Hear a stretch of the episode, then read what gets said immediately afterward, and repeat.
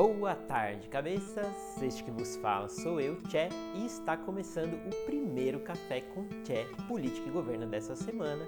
E hoje, abertura justamente da semana, falaremos um pouquinho sobre os assuntos que estarão em pauta aí nos próximos dias.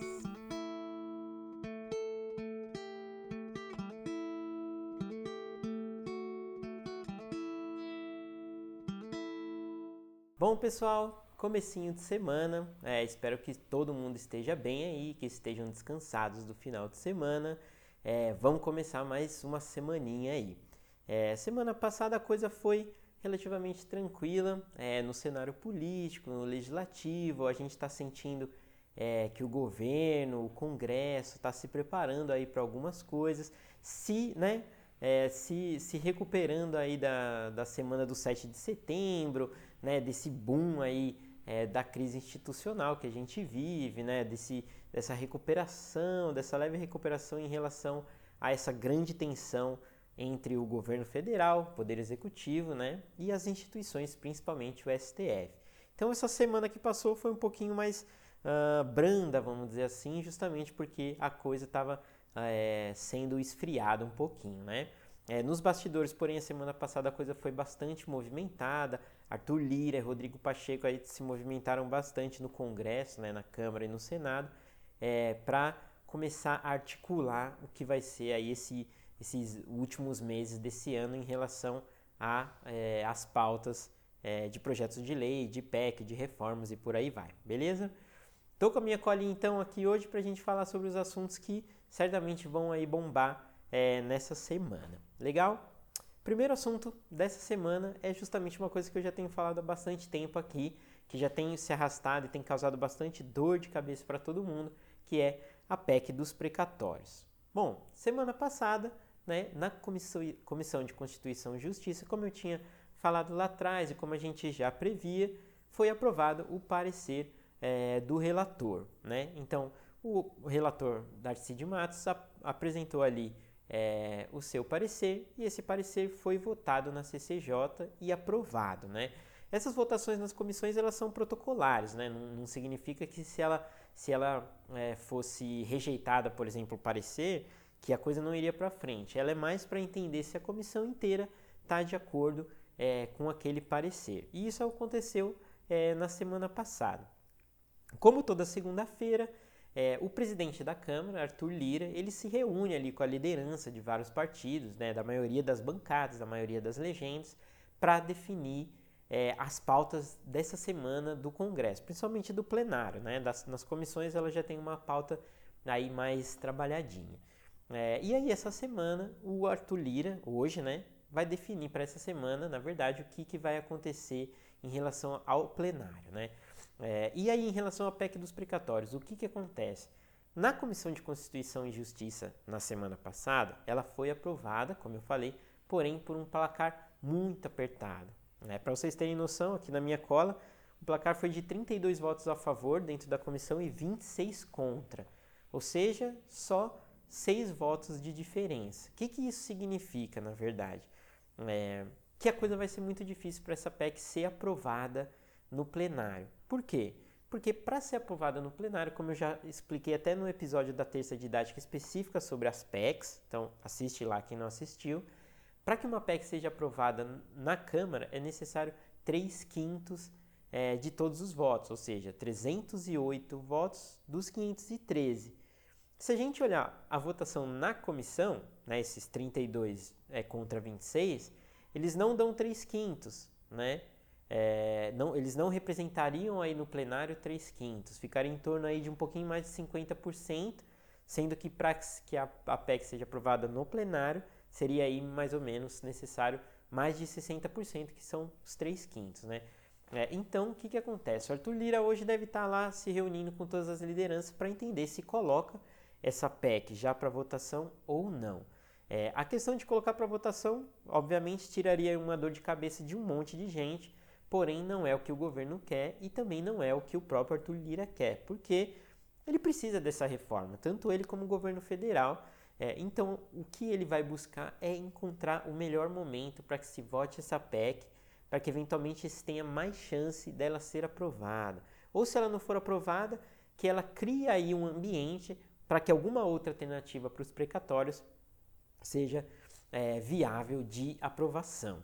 É, então, um resumo disso tudo é que não, não, a gente não consegue dizer se necessariamente Arthur Lira vai querer colocar essa PEC para votação é, nessa semana, porque talvez e muito provavelmente ele espere que o assunto esteja é, um pouquinho mais maduro é, para ser votado na, na, na, no plenário. Outra coisa que ele precisa fazer é tentar articular né, as alianças desse projeto. Né? Porque o que, ele tem, o que ele é ali, o que ele tem sido, assim como o Rodrigo Pacheco no Senado, é meio que né, a pessoa que faz a, o intermédio ali entre o governo federal e a casa. É, então o que ele vai buscar certamente é tentar encontrar o melhor tempo para fazer as alianças. Se ele achar que as alianças não vão acontecer ao ponto de ter essa aprovação, é muito provável que ele já coloque para votação para encerrar de vez o assunto. Porém, se ele entender que há um ambiente propício né, para algumas alianças e para que se construa uma base para esses 308 votos, provavelmente ele vai deixar ainda a PEC para algumas semanas mais para frente, para justamente conseguir consolidar essa base.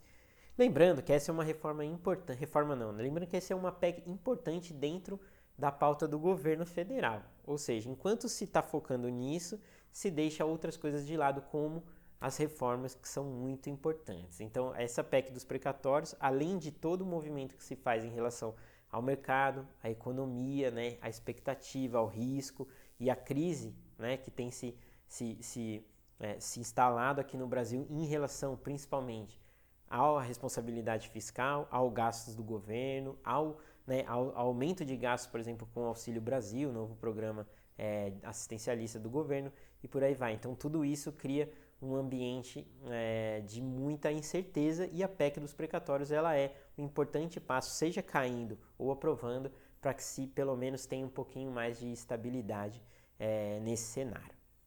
Beleza? Bom, pessoal, tema 2 é, dessa segunda-feira que eu escolhi, que provavelmente vai ser, provavelmente não, certamente estará em pauta, é novamente a reforma administrativa. Ela vem se enrolando aí bastante é, o relator tem se enrolado bastante, ela, ela tá num vai e vem danado aí desde que ela começou a tramitar é, na comissão, é, na comissão especial, mas essa semana parece que a coisa vai andar de vez, né? É, na semana passada, o relator, né, como eu já comentei inclusive é, no, no, em outros episódios, ele ficou de é, alterar o seu parecer. Por quê? Esse parecer, na verdade, era, seria o terceiro parecer sobre a PEC da reforma administrativa dentro é, da comissão especial. Então, assim, ele já apresentou um parecer, voltou atrás porque não seria aprovado.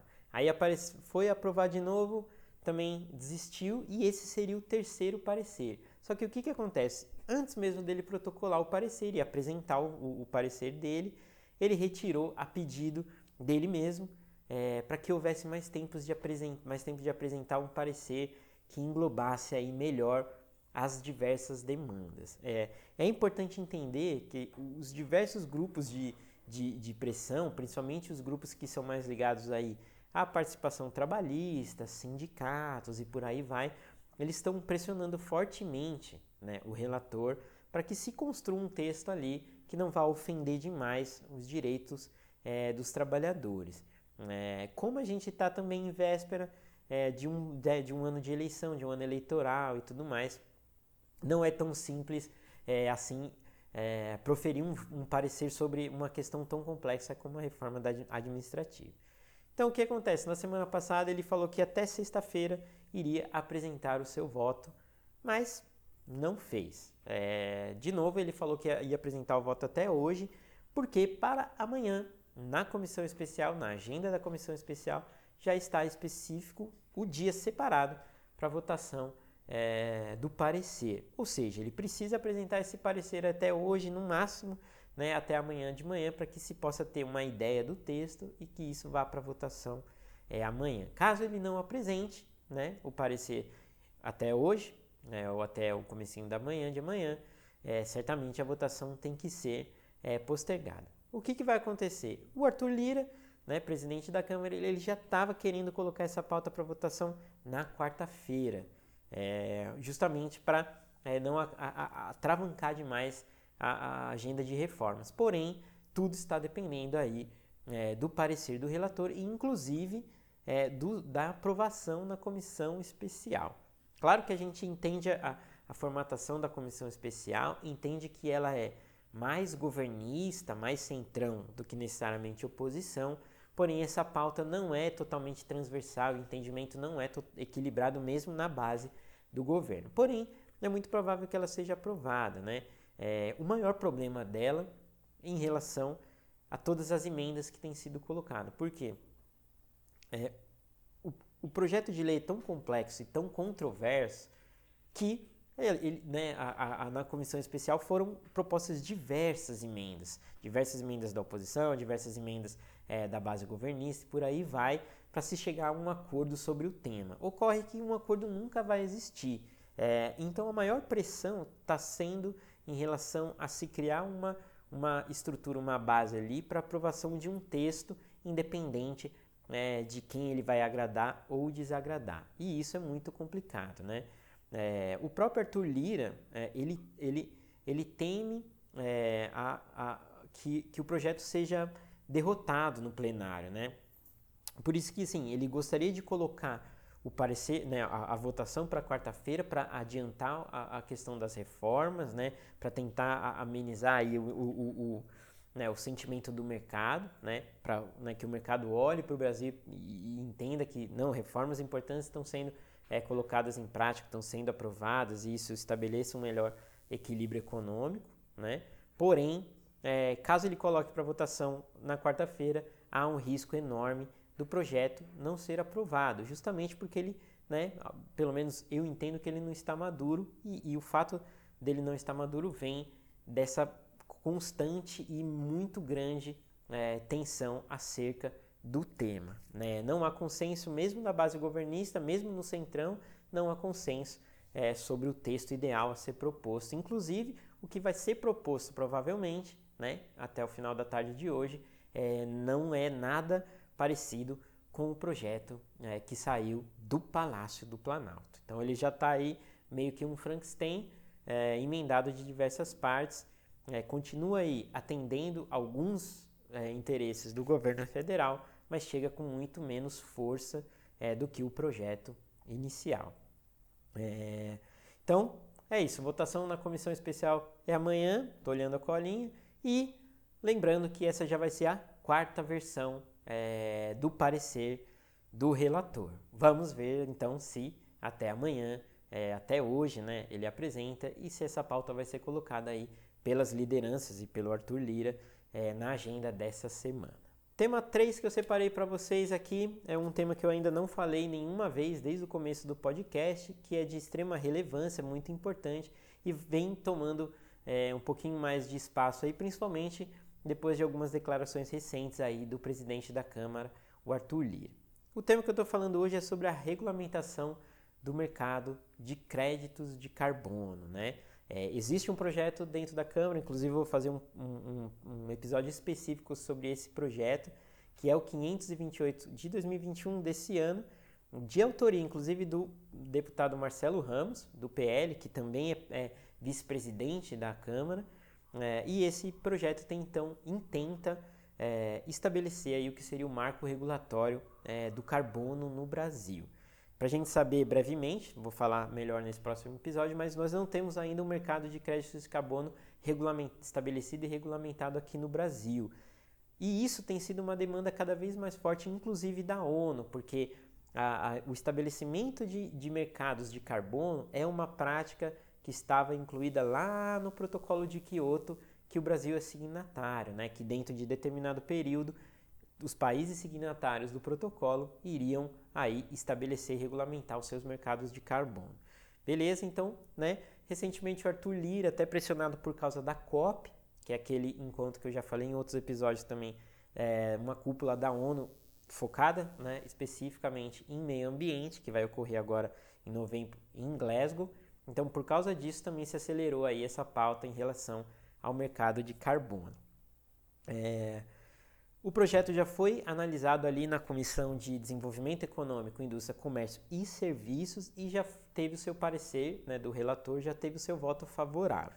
É, falta ainda ele passar aqui ó, pela Comissão de Meio Ambiente e Desenvolvimento Sustentável, Finanças e Tributação e Constituição é, e Justiça. E aí uma coisa importante só para a gente falar, o projeto inicial do deputado Marcelo Ramos, ele, ele era um pouquinho, vamos dizer assim, mal construído né? Desculpa o termo, mas mal, mal, mal construído. Ele não, não, ele não versava é, de forma bastante eficiente sobre, a, sobre o aspecto técnico do mercado de carbono, né? É, então, logo na Comissão de Desenvolvimento Econômico, né, a primeira comissão que ele passou, ele já teve aí alguns problemas. Isso exigiu bastante articulação é, do Marcelo Ramos, do autor, é, para que essa proposta tivesse aí um entendimento. E aí a gente teve a participação dentro desse processo de uma pessoa que foi fundamental para é, a melhoria do projeto, que é o deputado é, Bosco Saraiva do Solidariedade.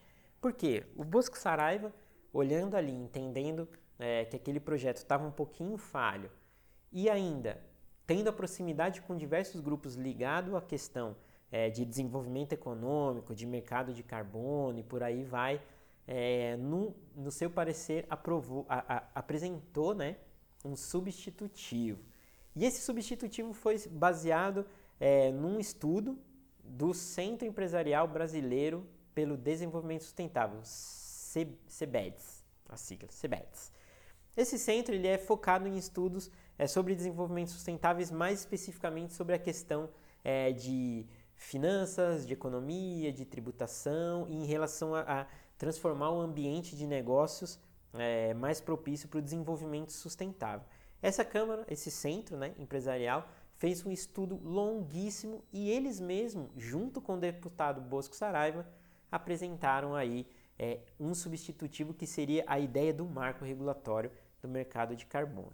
Então a linha, para a gente não se perder, é entendendo que o pro projeto do deputado Marcelo Ramos não era muito bom, Bosco Saraiva e o Centro Empresarial apresentaram esse projeto né, como um projeto de marco regula regulatório e aí incluíram ele como um substitutivo dentro da Comissão de Desenvolvimento Econômico é, ao projeto inicial e é justamente esse substitutivo que vai ser analisado aí nas próximas comissões. O que, que isso mostra? Que muito provavelmente o projeto de lei que trata é, do mercado de regulamentar o mercado de carbono tem aí um ambiente muito favorável para ser aprovado e muito provavelmente até o final do ano, como disse o Arthur Lira. Por quê? Porque é um projeto muito bem construído, tecnicamente é, é, baseado em muito estudo, né? estudo de, de, de instituições do centro empresarial que estão ali focados exatamente nisso. Temos uma pressão cada vez maior internacional da ONU, da própria COP, para que o Brasil tome medidas em relação ao desenvolvimento sustentável e não entrando no mérito se mercados de carbono são bons ou ruins, se eles funcionam ou não funcionam, mas sim eles são um indicador de que o país está tomando algumas medidas é, sustentáveis, vamos dizer assim. Então ele é importante para isso. É, o maior desafio que esse projeto de lei vai ter é de encontrar um equilíbrio entre a indústria né, e, a, e o próprio Centro é, de, de, de Desenvolvimento Sustentável. Porque, obviamente, a indústria não quer se sentir muito prejudicada dentro desse processo todo. É, de todo modo, é, é necessário também que, que exija-se assim, que, que, nós tenhamos né, uma legislação, uma regra, uma regulamentação eficiente, né? E não simplesmente um, um marco regulatório do carbono que na prática é, não vai funcionar. Beleza? Então, como eu falei, ele ainda vai passar por mais três comissões, mas dada aí a urgência é, da COP, do Arthur Lira, né, do próprio Marcelo Ramos, que tem bastante influência ali né, na cúpula é, da Câmara, é muito provável que esse projeto vá tomar uma escala é, maior e talvez seja aprovado até o final do ano. Existem aí rumores de que seja solicitado inclusive a urgência desse projeto de lei por causa da COP, e aí entrando em regime de urgência ele não vai mais passar pelas comissões e pode ser votado diretamente no plenário. Se eles entenderem é, que já há maioria simples no plenário é capaz de solicitarem um requerimento para urgência. E aí esse projeto vai ser votado aí até o final do ano. Beleza? Quarto tópico que eu selecionei para a gente falar hoje é em relação a um tema é, que apareceu aí há mais ou menos duas semanas, né, mas que a gente estava esperando um pouquinho é, da, de definição na semana passada em relação à medida provisória 1068 de 2021, que foi editada é, pelo presidente Jair Bolsonaro. É, essa medida provisória, ela é aquela medida provisória que trata é, dos conteúdos é, de mídias, né, dos conteúdos digitais e tudo mais. Basicamente, o que, o que ela falava era que as empresas, né, as, as, as detentoras aí dos, do, de, de, de, mídias, né, de, de sistemas de grandes mídias como Instagram, é, Twitter, WhatsApp, Facebook, por aí vai, que elas não poderiam é, tirar conteúdos é, do ar, né? Por quê? Isso, obviamente, tem a ver com a questão das fake news. Então, o que a medida provisória, mais ou menos, estou aqui traduzindo para você, né? mas mais ou menos o que ela dizia é: mesmo se alguém estiver colocando fake news ali na internet, essas redes não pode tirar, a não ser por medida judicial, né? É, e assim sim. O que, que acontece? Ela foi enviada, essa medida provisória, é, do, do, do governo federal para o Congresso e assim por se tratar de uma medida provisória, ela chega diretamente no Senado. Rodrigo Pacheco, então, né, no, no, no meio da semana passada, é, devolveu a medida provisória é, para o governo federal, dizendo que ela era inconstitucional, né? então que, elas não, que ela não atendia os preceitos constitucionais e por isso eles, ele nem deveria, é, ele nem poderia vingar, nem poderia ir para frente aquela medida provisória. E isso é verdade, né? Dentro, da, dentro, inclusive do regimento interno, existem ali né, os preceitos e mais ainda dentro da Constituição, dizendo quais são as possibilidades é, de, de edição e publicação de uma medida provisória. E obviamente é, não está ali tratar de conteúdos como esse.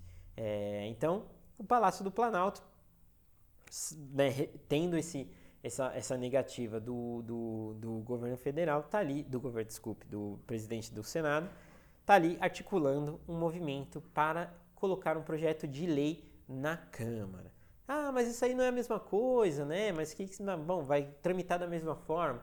Não, a diferença é que não. Uma medida provisória é uma coisa e um projeto de lei é outra, né? Então, o que o Rodrigo Pacheco disse ao negar, né, a, a, a, ao devolver a medida provisória foi, ó, o tema de que se trata essa medida provisória não pode ser tratada como medida provisória, e sim como um projeto de lei. Se quer tratar desse assunto, tem que ser um projeto de lei e ele vai iniciar na Câmara. E aí é isso que o Palácio do Planalto tem sinalizado, que vai né, é, interpor aí, né, colocar um, um projeto de lei é, dentro da Câmara. E aí uma curiosidade é que essa medida provisória foi a quinta medida provisória na nossa história democrática pós Constituição de 88 a ser é, devolvida. Então, desde lá de 1988, nós tivemos cinco medidas provisórias devolvidas, duas delas já são é, do presidente Bolsonaro. É, ou seja, para vocês entenderem que isso não é uma coisa super corriqueira e que, né, é, vamos dizer assim, pega mal que um presidente coloque uma, uma medida provisória, edite uma medida provisória e ela seja negada, mostrando aí ou má fé ou um desconhecimento grande do nosso processo legislativo é, democrático. É, beleza? Então, é, provavelmente aí nos próximos dias o governo federal deve apresentar um projeto de lei é, sobre é, os conteúdos de mídia aí, em relação às fake news, que, sinceramente, vai ser mais uma perda de tempo. Muito provavelmente o governo é, federal, o presidente Jair Bolsonaro, vai sair perdendo em mais uma batalha totalmente é, desnecessária. E última coisa que eu queria falar aqui para vocês, que não é necessariamente um tema, mas eu falo, a partir de agora vou fazer aí nos episódios de segunda-feira um momento que chama Projetos de Lei Curiosos. Assim, como eu já falei em outros episódios, principalmente lá no começo do podcast, é, nós temos milhares, milhares e milhares de projetos tramitando na Câmara. Né? Hoje, em tramitação, está algo em torno de 20 mil projetos de lei. Projetos de lei, PECs, é, projetos de lei de conversão e por aí vai. 20 mil. Ou seja, a maioria das coisas que eu falo aqui ou que vocês veem na internet ou tudo mais é, são as coisas mais importantes. Porém, isso daí é a pontinha do iceberg da nossa, né, do nosso processo legislativo. E dentro do nosso processo legislativo sempre tem coisas muito curiosas, se não forem excêntricas, exóticas ou né, engraçadas. E aí eu separei um projeto de lei para falar hoje e eu, toda semana eu vou falar sobre um projeto curioso para a gente conhecer. E o primeiro que eu selecionei foi o projeto de lei 1236 de 2020 do deputado do PSDB Alexandre Frota. Ele mesmo, Alexandre Frota, super conhecido aí, amado e odiado é, Alexandre Frota. Por que, que esse projeto é curioso? Vamos lá. Vou falar a ementa do projeto de lei para vocês já entenderem por si só como a coisa é, no mínimo, curiosa. Diz ali a ementa do projeto do Alexandre Frota. Determina que as academias de musculação, crossfit, treinamento funcional e outros tipos de treinamentos análogos exibam placas, cartazes ou banners sobre os malefícios causados por anabolizantes e outros esteroides. Bom, é no mínimo muito engraçado se você pensar que um cara, né, todo bombado que já assumiu que utilizava bastante esteroide lá atrás, agora esteja encampando uma campanha é, para é, informação dos malefícios dos anabolizantes esteroides. Curioso, mas que bom que ele está tomando essa iniciativa aí, é, mas é um projeto bastante curioso. Beleza? Bom, pessoal, esse foi o mais um Café com Tché Política e Governo. É, abrimos a semana então comentando sobre os principais temas e amanhã teremos a nossa terça didática, na qual irei falar sobre lobby e advocacy. Agradeço muito a atenção e até amanhã.